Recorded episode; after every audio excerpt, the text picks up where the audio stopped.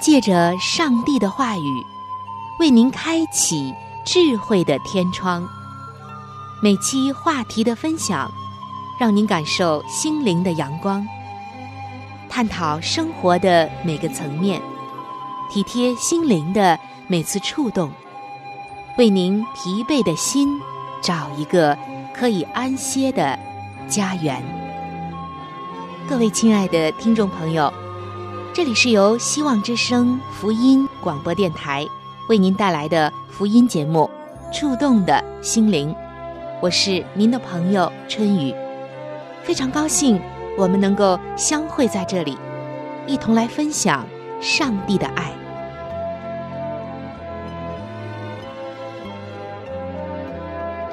各位亲爱的听众朋友，平安，欢迎您来到由希望电台为您带来的。触动的心灵节目时间，主持人春雨在这里向你送上我最真诚的问候。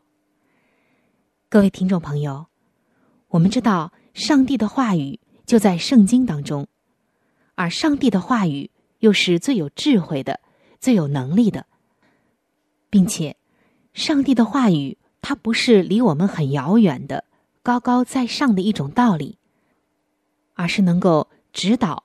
并且帮助我们现实生活问题的最好的话语，最好的指南书。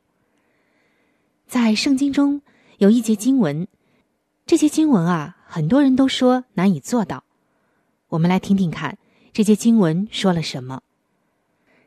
这节经文记载在新约圣经的马太福音五章的四十四节。经文说：“要爱你的仇敌。”为那逼迫你们的祷告，可能你会觉得，这怎么可能呢？爱我所爱的人，我看得顺眼的人还好；爱那些我的仇敌，甚至是逼迫我的人，我怎么能够做到呢？但是，亲爱的听众朋友，你知道吗？在你的一生当中，你必须要原谅三个人，甚至可以这样说。人的一生当中，至少要用宽容的心原谅三个人。这在圣经当中也是有说明的。那么此刻的您肯定要问了：原谅哪三个人呢？第一个人，你自己。你必须要原谅你自己，因为在这个世界上，人生不如意事十之八九。没有完美，人都有犯错和所不能及的事，也不可能得到每个人的认可。但是，当你长久的沉浸在自责中的时候，沉浸在内疚、痛悔、懊恼的这种情绪中无法自拔的时候，你的人生会变得悲观。同样的错误不但不会消失，而且。会在你的人生中出现的更加频繁。上帝不希望你这么难过的度过一生。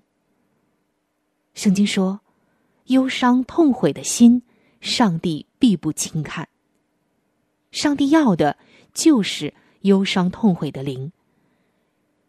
所以，你要时常的保持微笑，学会宽容自己。古人说。人非圣贤，孰能无过？上帝非常的知道我们每个人的软弱，他要的是我们的忧伤痛悔的心，更新的人生，而不是让我们沉浸在那种忧伤里。所以，上帝鼓励我们说：“忧伤痛悔的心，他是不会轻看的。”你第二个必须原谅的人，是你的敌人。哇，听到这里，你会觉得好难做到，是不是呢？在一个竞争激烈的现代社会里，你不知道什么时候就会多了一个敌人。特别是当现今社会工作压力越来越大，难免会有人和你的想法不一样。他可能会在背后议论你，甚至诽谤你，把你当成敌人。甚至即使你是一个与世无争的人，可麻烦偏偏会找上你。这时，你要怎么办呢？是让自己和敌人变得一样的心胸狭小呢，还是时时记恨着有那么一些人陷害过你呢？这样你幸福吗？你快乐吗？今天，用一颗宽容的心对待吧，因为你的愤怒只会影响到自己和家人，从身体到心态到你的灵命。只会影响你自己，还有你的家人，但是却不会影响到别人。其实反过来想一想，你应该感谢你的敌人，因为那些丑陋能让你更加珍惜人生的美丽，会让你更清楚你想要的幸福是什么。而且，在这样的一种操练当中、磨练当中，你也会。更加的成熟，你的心理承受能力也会更大。亲爱的弟兄姐妹们，在主教导我们的主导文当中，有这样一句话说：“免我们的债，如同我们免了人的债。”上帝已经赦免了我们一切的过犯，那么我们还有什么理由，或者说是资格，不去赦免和我们一样软弱的？别人的过犯呢？而圣经中还告诉我们说：“你如果不赦免原谅别人的过犯，上帝也就不赦免原谅你的过犯。”这不是说上帝啊就一定要追你的这些责任、你的罪、你的过犯，或者非要你原谅别人，他才能原谅你，而是说，当你不宽恕人、不原谅人的时候。你就会在一种苦读当中，这也是一种罪，是上帝不喜悦的。所以，这就要回到我们刚刚提到的圣经《马太福音》五章的四十四节当中：要爱你的仇敌，为那逼迫你的人祷告。基督教是一个爱的宗教，而基督徒更是耶稣基督爱的门徒。在一切的事上，我们如果能活出耶稣给我们的话，你会发现，当你爱你的仇敌，就是你转换了一个眼光，你用耶稣基督的眼光去看他，你就不再恨他，而是依然爱他，然后为逼迫你的人献上你的祷告，让上帝来帮你，这样你的靠山不是最好的吗？接下来。你第三个要原谅的人，就是你要原谅你的朋友，因为在你人生的道路当中，可能越是亲密的朋友，对你的伤害越大。可朋友对你的伤害很可能是无意的，或者是因为妒忌的心，或者其他的一些不良心态激起的一时的冲动，可能他们。也已经后悔了，所以你要原谅你的朋友，因为他们曾经给予过你帮助和快乐。还有一些个别的，就是真的是想陷害你、硬着心肠对你的朋友，你可以远离，但是心中仍然要原谅，并且为他献上你的祷告，求上帝介入。上帝知道。一颗不原谅的心是多么痛苦，所以，他要你放下仇恨，放下抱怨，走进宽容。亲爱的听众朋友，我们人生一世，没有什么是不可以原谅的。让我们在生活中学会宽容。当人生处于低谷的时候，我们要学会打开另外的一扇窗户，或许。会有更美的风景。最后送给你一节圣经的经文，记载在《圣经真言书》的十九章十一节。人有见识，就不轻易发怒；宽恕人的过失便是自己的荣耀。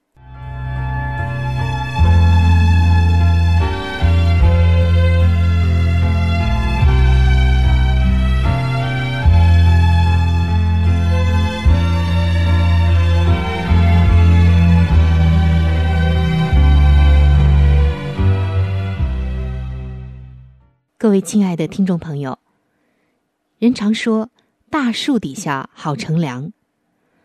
我想我们在树荫下，这大树给我们带来的，可不仅仅只是一片清凉，还有它释放的氧气，让我们呼吸之后，身体能够得到很大的滋养，还有益处。另外呢，你有没有发现有一些树？它们似乎成了一种精神的象征。当人们谈到某一些树的时候，它已经化为了一种精神、一种信念的象征了。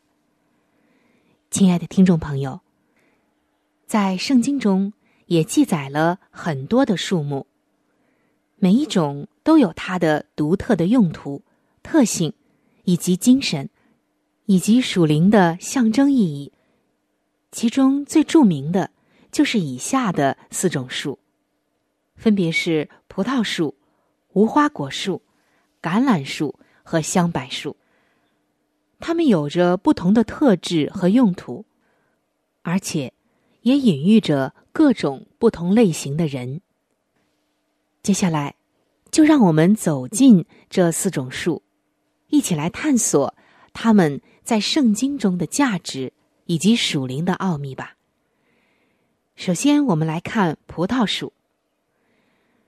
葡萄树它是地中海各地很普通的一种树木，很常见，随处呢你都可以看到。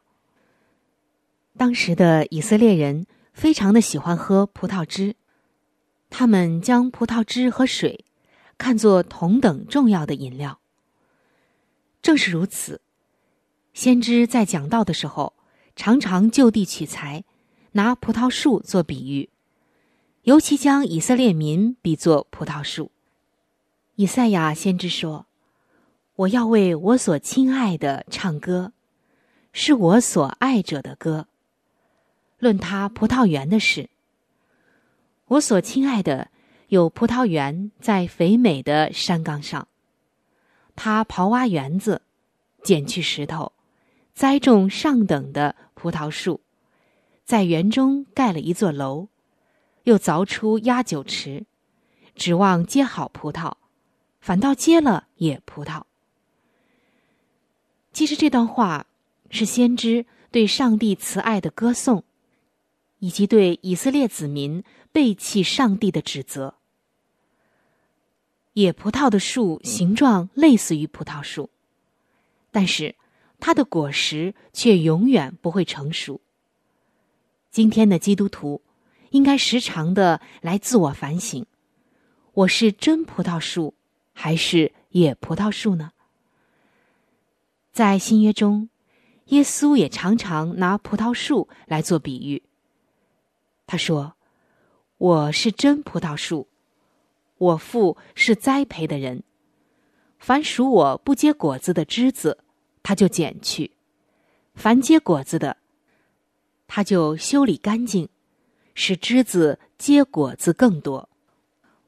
我是葡萄树，你们是枝子，常在我里面的，我也常在他里面。这人就多结果子，因为离了我，你们就不能做什么。人若不常在我里面，就像枝子丢在外面枯干。人拾起来，扔在火里烧了。在这里，耶稣特别强调的讲葡萄树的真，说明耶稣和门徒间的亲密关系。门徒如果不和耶稣结合，只凭一己之力，就一无所能。这葡萄树今天也象征着我们每一位基督徒。如果我们身上，没有基督的气息，我们就永远不可能结出圣善的果实，甚至还会被丢弃掉，投在火中被焚烧了。好，我们看完了葡萄树，就来看一下圣经中著名的第二种树，它叫做无花果树。说到这种树，可能很多的听众朋友们就会想到无花果了。吃上去甜甜的，味道很好。相信您一定也吃过这无花果无论是新鲜的，还是无花果干，都是很美味的，营养价值也特别的高。而无花果树，它也是巴勒斯坦比较普遍的一种树木，生长起来非常的高大。它的树根可以穿透岩石，深入到地面，吸取水分和养分，因此，这种树的树龄就是它的年龄可以长达四百年。无花果树的这个叶子也是坚韧宽大的。在创世纪的伊甸园中，始祖犯罪之后，就是躲在无花果的树下，并且用它的叶子来遮羞的。在圣经中，无花果树的生长是上帝赐福的象征，因为上帝应许选民要进入福地的时候，那地。被形容为有溪流、有泉水、有无花果，可见无花果多么的重要。但是无花果树的干枯，却是上帝惩罚以及咒诅的象征。新约当中，耶稣常常的拿无花果树来做比喻，来提醒跟随他的人多结圣善的果实。在路加福音当中，就记载，耶稣曾经用比喻说：一个人有一棵无花果树，栽在葡萄园里。他来到树前找果子，却找不着，就对管园的说：“看呐，我这三年来，来到这无花果树前找果子，竟找不着，把它砍了吧。”何必白占地图呢？亲爱的听众朋友，耶稣他把我们每一位都比作是无花果树，他强烈的邀请我们多结果实，在生活中能活出基督徒的身份、价值和荣耀来。这就是无花果树最深的寓意了。我们接着往下看。圣经中最著名的第三种树，就是橄榄树。那说到橄榄树，听众朋友，我们会想到什么呢？我们会想到它结的那个果子，很好吃的橄榄，对嗓子、对我们身体的一些器官很有好处。再有啊，就是它能够压榨出来的一种油。对了，您猜对了。一种非常好的、非常健康的、对人体有很多益处的橄榄油，在圣经当中经常提到的第三种树就是橄榄树。它和前面的两种树一样，是圣地的特产，在山间斜坡上随处可见。在耶路撒冷附近，橄榄树丛生成林。橄榄树的叶子底面是呈现灰白色，而叶面是呈现深绿色。遇到热的感应，它就会卷缩起来，所以它的树荫不太大。它在五月间开花，花朵比较小，呈现出淡淡的白色，不久就凋谢了。它的果实在六月间就成熟。八月的时候就开始收获，摇动树枝，使果实落在地上，然后人们就来拾取和搜集。圣经当中，橄榄树常常都是光辉美丽、茂盛健壮、多产丰收、欢欣鼓舞的象征。这一点在诗篇五十二篇的十节和诗篇一百二十八篇的第三节说的。非常的清楚，有兴趣的朋友可以下来查考一下。橄榄树毫无疑问，当然是一种美好的象征。但是，在耶路撒冷附近，也有一种类似橄榄树的野橄榄树，它们的果实却是青涩，而且呢难以下咽的。保罗曾借这样的事比喻犹太人和基督徒之间的关系说：“若有几根枝子被折下来，你这野橄榄得接在其中，一同得着橄榄根的肥枝，你就不可向旧枝子夸口。若是夸口，当知道，不是你拖着根，乃是根拖着你。”听众朋友，你知道吗？这野橄榄枝一旦被接上好橄榄树，就不再是野的了，而是与原有的枝子没有分别。而当我们被接在真橄榄树上的时候，我们就成为真正的橄榄树。因此，我们要珍惜上帝给我们的这个子女的身份。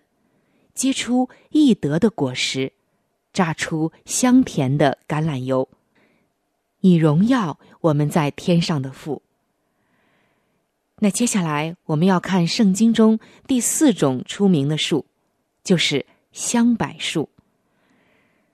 它也是巴勒斯坦盛产的一种树，树干高大，木质坚硬，甚至被称为是植物之王。当时的人们。常常用它来造船，这种木材也曾经运往耶路撒冷，作为建筑圣殿的材料。因为它常常生长在高处，所以常常被视为高尚、伟大以及权力的象征。在诗篇九十二篇的十三节，这里就写道：“正义人像棕榈茂盛，似黎巴嫩的香柏高耸。”以西结先知书中也记载了，主耶和华如此说：“我要将香柏树梢凝去栽上，就是从近尖的嫩枝中折一嫩枝，栽于极高的山上，在以色列高处的山栽上，它就生枝子，结果子，成为佳美的香柏树，各类飞鸟都必宿在其下。”就是宿在枝子的荫下，田野的树木都必知道我耶和华是高树矮小，矮树高大，青树枯干，枯树发旺。我耶和华如此说，也如此行了。这记载在以西结书的十七章二十二到二十四节。因此，香柏树也象征着一种向上的生命。一种尊贵的生命。香柏树还有一个特质，就是它具有特殊的香气。它的这种香气清香宜人，并且还具有防腐防蛀的这种功用。这也象征着基督徒特有的气质，一种爱与宽恕的情怀，一种防腐不被污染的特质，常常在基督内。带给别人信心与希望。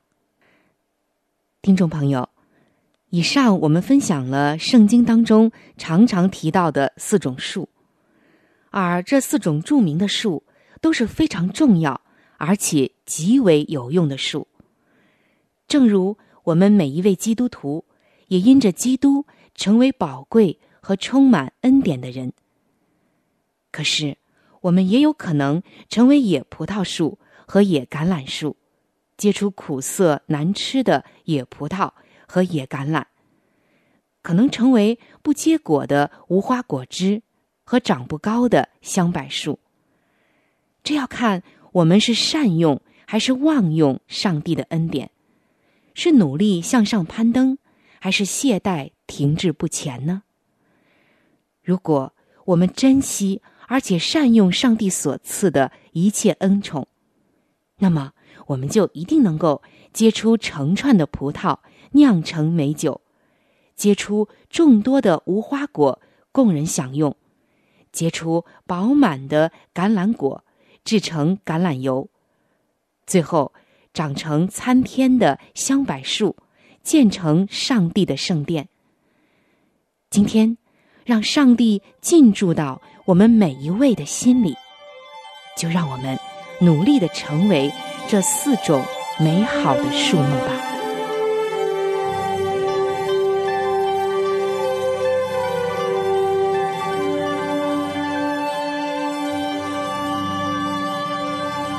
各位亲爱的听众朋友，我们今天的话题就和大家分享到这里了，如果您有什么样的触动、感想，或者是其他的建议、意见。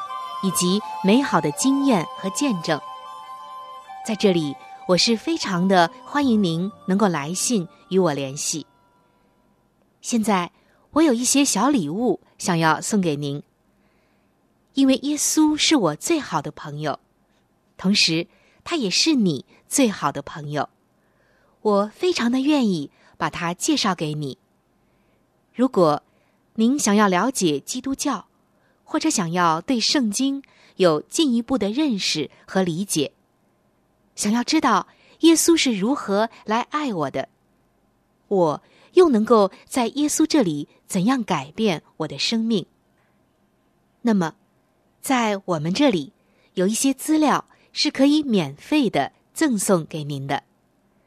除此之外，还有免费的圣经函授课程《要道入门》，以及与健康有关的资料。如果您需要，可以来信或者上网索取。来信请寄：香港九龙中央邮政局信箱。七一零三零号。来信请寄：香港九龙中央邮政局信箱七一零三零号。您写“春雨收”就可以了。春是春天的春，雨是雨水的雨。如果您是用电子邮件，请寄我的电子邮箱。我的电子邮箱是。c h u n y u，就是春雨的汉语拼音。接下来是小老鼠 v o h c 点 c n。我的电子邮箱是 c h u n y u。就是春雨的汉语拼音。接下来是小老鼠，v o h c 点 c n。非常的欢迎您能够来信或者是发电邮和我联系，可以说一说你听过节目之后的一些感受，或者是索取您所需要的资料。亲爱的听众朋友。本期触动的心灵节目到这里就要和您说再见了，非常的感谢您的收听，下期节目我们再会，愿上帝赐福您和您的全家。